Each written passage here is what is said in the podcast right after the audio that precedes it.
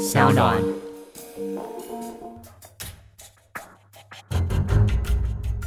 什么是真相？什么是正义？跟着台湾建士权威阿善师，重返那些离奇轰动的命案现场，请听阿善师的见识实录。各位听众朋友，大家晚安，欢迎收听今天的阿善师的见识实录。我是阿善师谢松善。大家晚安，我是子荣。那我们今天节目一开始，好要先来呢推荐给大家呢一本好书。上次呢就有听众朋友询问这个阿善师是否可以推荐一些书单。那今天呢，我们可以呢再加上一本书。这本书呢就是马可波罗文化他所出版的一本呢叫《沉默证词》。那这本书呢的作者呢，他是安吉拉·盖洛普 （Angela Gallup），她是一位呢非常杰出的一个女性的鉴识专家，承办过呢许多大型的案件，像是英国戴安娜王妃好她的车祸的一个阴谋论的一个案件的调查，而在呢《沉默证词》的书中呢，就有谈到呢许多鉴识专业的一些内容。譬如说，像血迹形态的判断、毛发纤维的见识，如何呢解读证据等等。之前如果呢听过我分析呢见识小百科，对于呢见识的一些咩咩嘎嘎，应该呢是有一些朋友呢蛮有兴趣的。好，希望有兴趣的朋友呢也可以来看看这本书哦。这本书我有看过，哈，里面的内容呢其实蛮不错的，哈，特别呢阿善是在这里做一个推荐。而且呢，马可波罗的出版社也特别照顾我们的听众朋友们，要送我们两本《沉默证词》这本书哦。那相关的抽奖办法，请大家要密切锁定 So On 声浪的 Instagram。而在本集的资讯栏下方呢，除了《沉默证词》这本书之外，另外呢，我们也附上了其他两本关于这犯罪啊，还有见识类别的书籍的介绍连结。那这两本书分别是《倾听死亡现场》，还有比小说还离奇的十二堂犯罪解剖课。有兴趣的朋友们也可以利用呢下面的连接来多加参考。如果呢大家是学生的话，现在呢刚好是暑假时期，可以多多阅读。如果是一般上班族或者是在在家工作的朋友，不想要出门也没有关系哦，可以在室内呢一边躲太阳，一边看着这些书籍，搭配阿善师的见识实录哦。此外呢，今天我们也特别呢要来回应听众呢 Coco 零四零三的留言。因为呢，长时间好需要在电脑前面呢，他要画图。那阿三师的节目呢，就成为工作时候呢最常播放的 podcast，也是一个最好的陪伴。如果可以的话呢，他想听听呢这个阿善师呢，能够讲一些呢日本的一些刑事案件。所以呢，今天我们就来呢完成 Coco 零四零三的愿望。说到呢，日本的刑事案件呢，我们的制作团队呢也做了很多的功课，发现呢一定会被提到的一个案子呢，就是北九州一个监禁的杀人案件。它是呢，在一九九六年到一九九八年这段期间所发生的。它是呢一对夫妻呢，将一家六口全部监禁起来。而且呢，更教唆呢一家人相互彼此的杀害，更肢解所有的尸体，再用呢绞碎机呢来捣碎之后，最后呢把这些尸体的碎片丢入了大海。这起北九州的监禁杀人事件的主嫌叫做松永泰，其实家里面呢是靠着父亲呢从商来卖棉被维持家计。其实他们的家境呢还算是富裕，而从小呢也受到了妈妈还有奶奶的溺爱。但是他到了青少年时期，松永泰的行为却渐渐出现了问题。在他十七岁那年，因为把离家出走的少女骗回家而被高中退学。之后呢，在十九岁哦就结婚生了小孩，更是继承了家业。但是没想到却开始贩售一些比较劣质的棉被产品，同时呢还跟其他的女孩子来往哦。而这起案件的另外一个凶嫌呢，旭方纯子就是其中之一。纯子呢是当地的望族，他在大学毕业之后有当了一阵子的幼稚园老师哦。他过去其实是跟松永泰是就读同一所高中，但是两人只是点头之交哦。不过呢，就在有一次松永泰太无聊翻阅了毕业纪念册之后，想说哎，来看看哪一个女生比较漂亮，然后就打给他。没想到呢，就联络上了纯子。纯子在刚开始对松永泰其实没有什么印象，那但是呢，松永就开始不断的装熟，用着很多的甜言蜜语把纯子骗了过去，两人呢便开始交往。是的，之后呢，两人交往的事情呢，被纯子的家人发现了。那纯子呢的家人呢，知道松永泰呢他是已经结婚了，所以呢，他们的家人呢当然不赞成。但是呢，松永泰呢他还是不放弃，他就呢跟纯子的家人呢约定，他会呢跟他的妻子呢离婚，然后呢入赘到纯子的家里面。另外呢，他还写了一份呢离婚的确认书，确认呢他要跟他的太太离婚。然后呢，跟纯子的家人呢保证，纯子才是他心中真正他想要的那个对的人。就这样子，纯子的家人呢相信了松永泰，但是呢，纯子的妈妈呢旭方静美，她却发现松永泰呢有时候呢他会呢虐待呢自己的女儿呢，就是纯子。于是呢，他跑去呢找松永泰，拜托呢。他要跟纯子分手，不要再缠着他了。但是呢，却被松永泰呢甜言蜜语呢骗到这个宾馆，硬性的强暴了。之后呢，松永泰呢变本加厉，不仅开始殴打纯子，用香烟呢在纯子的胸口呢刻上自己的名字，又逼迫呢纯子呢跟家人你要断绝关系。纯子渐渐走入孤立无援的一个状态。另一方面呢，松永泰呢，他不只是一个恐怖情人，他更是一个呢恐怖的老板，因为他继承家业呢，就是卖棉被，他会逼迫呢员工呢出去推销劣质的棉被。那如果呢员工不听话，他就会用呢电击，还有呢怪力乱神的一套说辞呢，来欺骗虐待他们。唯一幸运的，大概就是松永泰的妻子。他持续的控告呢，松永泰呢有家庭暴力，而且坚决的带着小孩子离开了松永泰，最后呢才逃离呢这一场噩梦。在一九八五年，松永泰从银行借到了钱，他诈骗棉被的事业越做越大。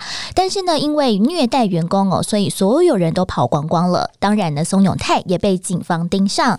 一九九二年，松永的公司宣布破产，因为呢诈欺罪还有威胁罪呢遭到了通缉。他同时也带着纯子成为了亡命鸳鸯。在逃亡期间，松永泰除了逼迫纯子要打电话回去跟家里人拿钱之外，另外呢，他也盯上了一名独自抚养十岁女儿的单亲爸爸。这位爸爸呢，叫做虎谷久美雄。他用合伙投资的名义一再欺骗虎谷，虎谷呢也慢慢掉入了松永的陷阱当中，更和女儿一起搬入了松永泰的公寓当中。没想到呢，这却是噩梦的开始。松永泰呢，后来打听出来。虎谷呢？以前呢，他曾经犯过的一些轻的罪行。于是呢，他们呢在同住的期间，松永泰呢他会将呢这个虎谷呢灌醉之后，然后呢逼着他呢要写下过去他所犯的一些罪行。那松永泰呢也因此呢握有虎谷呢犯罪的一些把柄，他便打算呢对虎谷呢进行精神上面的一些操控。一再呢逼迫呢虎谷要重复的写下你以前所犯的一些犯罪的记录。后来虎谷呢就因为这样子呢被精神呢逼得失常，甚至于呢连自己没有做过的坏事他都写上去了。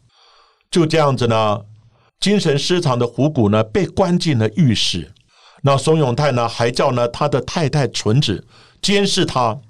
虎谷呢每天呢只有一餐呢泡面可以吃。如果呢，他在十分钟之内没有吃完的时候，就会被电击。熊永泰呢，也继续的逼迫呢，虎谷跟银行呢、亲友等呢借钱给自己来花用。由于每天只能吃一餐，又受到呢囚禁呢和电击的双重影响呢，导致身心崩溃。虎骨呢开始呢营养失调，上吐下泻。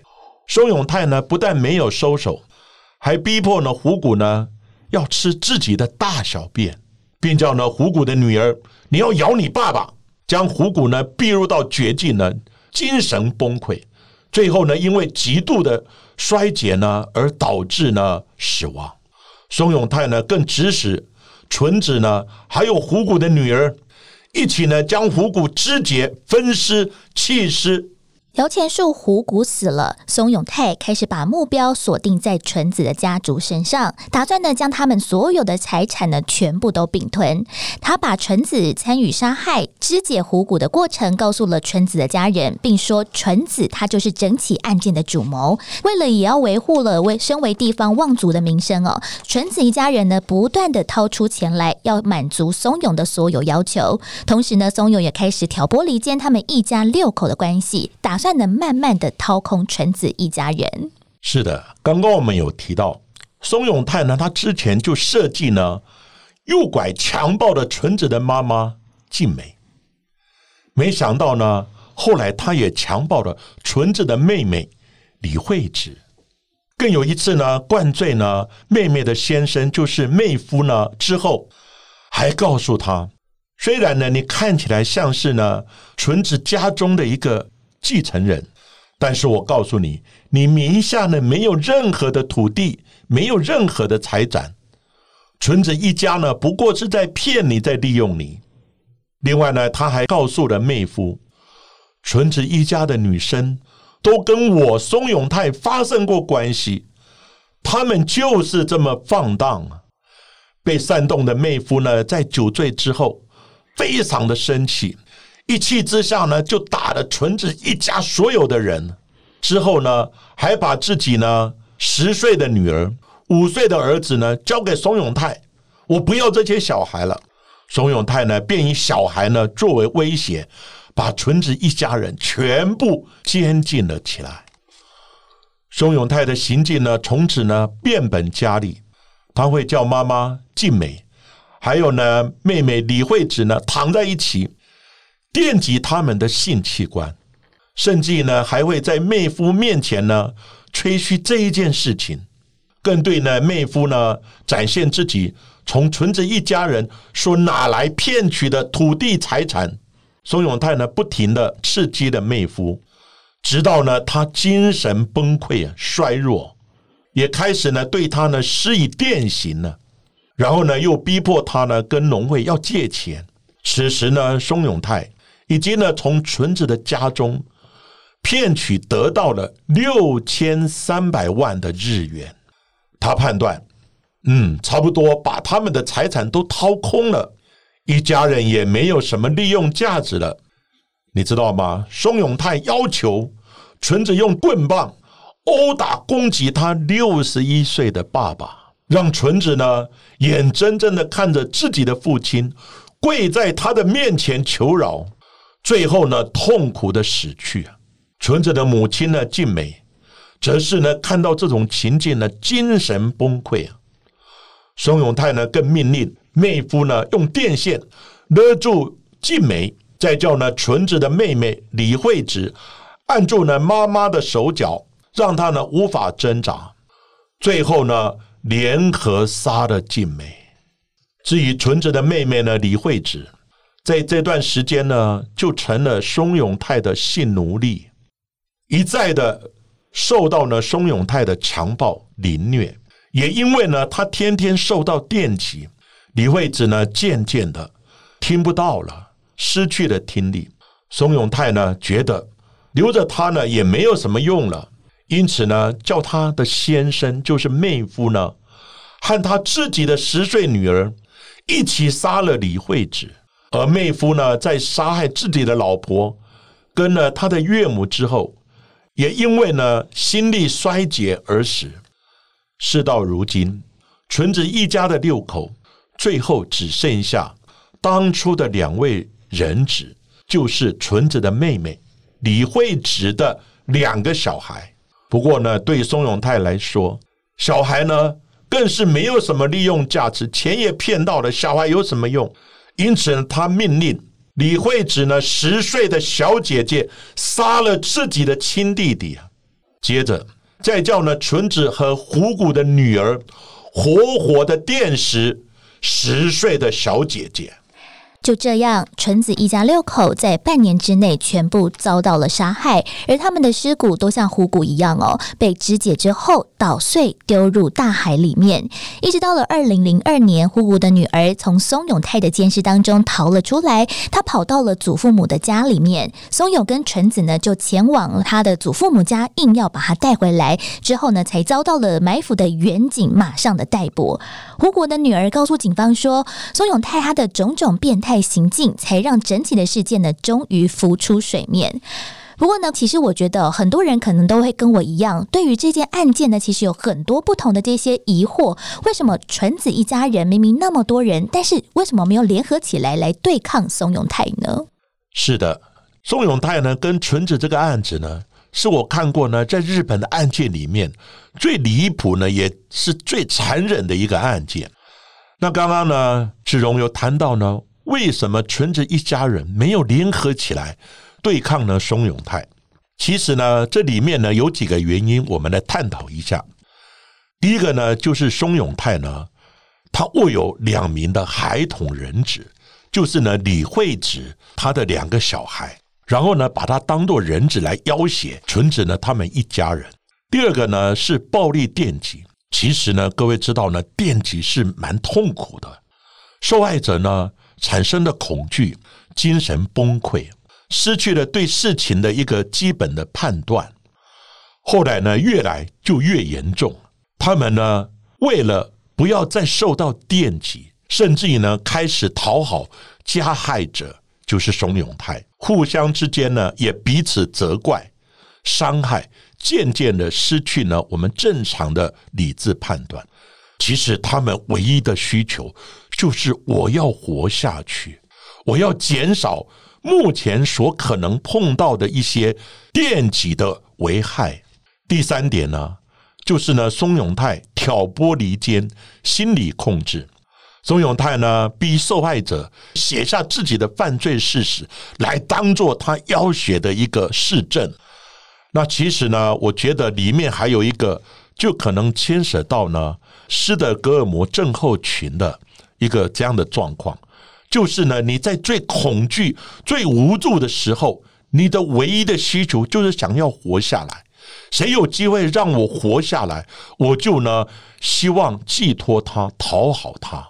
他只要呢给你一点吃的、一杯水，你就会认为呢他实在是一个大好人。他唯一呢，我生存的希望只有靠着他，所以呢，我要巴结他。这是呢，在很多呢绑架、很多的一些危害的案件里面呢，会产生的状况。另外呢，在台湾呢，也有类似的案件，就是呢，有一件呢叫日月民工的案子。这个案子呢，之前我也有研究，也有注意到了。这个案件是这样子，案件的主角呢叫陈巧明。他本来呢就是一个单纯的教授呢韵律舞、芭蕾舞的一个舞蹈班，那呢就有一些人来学武道啊，就单纯为了学武道而跟呢陈巧明呢来认识。但是呢，自从陈巧明呢跟她的丈夫呢离婚之后，她的性格突然就大变了，教学的内容呢慢慢也变掉了。她自创了日月民工这样的一个教派，而且呢要信徒呢。一同呢住在他们家族的一个古宅，叫墨园，每天呢练习特殊的舞蹈日月民工这样的一个舞蹈，甚至呢配合他的自创的一个呼吸吐纳，追求呢身体健康，练功之余呢还要呢向学员呢来讲经说法，强调呢个人的重要性。甚至呢，他认为跟家庭呢只是附属品，个人才是最重要的。慢慢呢，给这些信徒呢来洗脑。那陈巧明呢，他时常呢还要信徒在众人面前你要悔改，你曾经做过什么事情，你一定要悔改。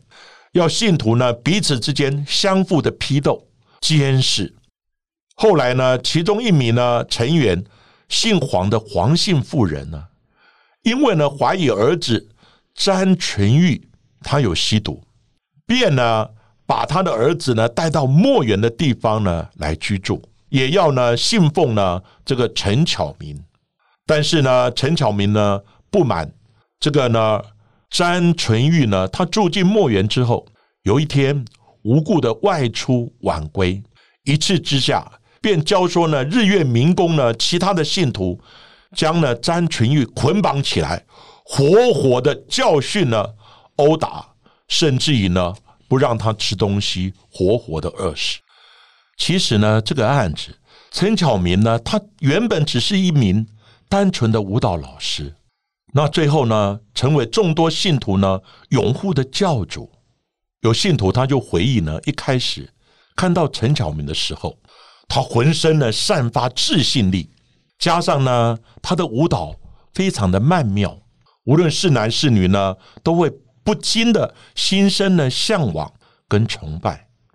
这是呢他们开始呢要跟陈巧明呢学习武道的动力。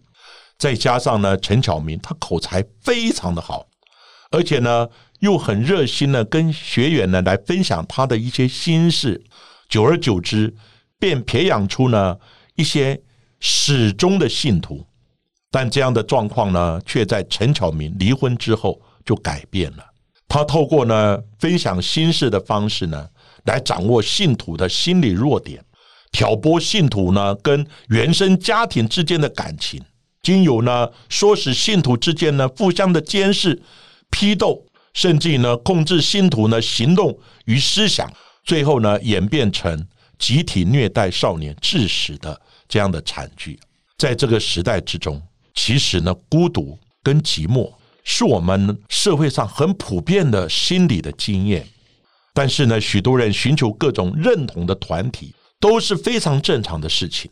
但是呢。我们要在这里呢提出呼吁：参加任何团体、信仰任何宗教都是自由的。但是呢，如果发现呢团体里面的一些活动呢宗旨或是言论呢太过夸张，那就要提高警觉了。像在美国呢，就有集体认为。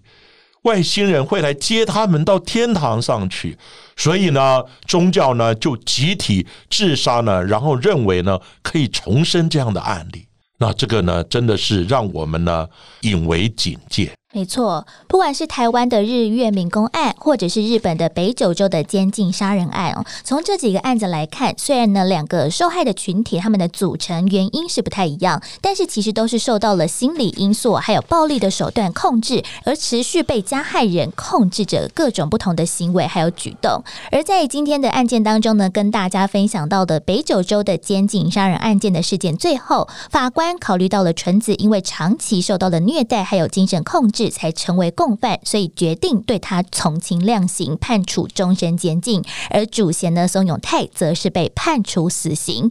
所以呢，也要在节目当中特别提醒所有的听众朋友们，如果发现了身旁的亲友有行径大变的一个状况，记得要多多关心对方，也要适时的寻求协助哦。今天我们的节目呢，就讲到这里，谢谢各位收听阿善师的见识实录。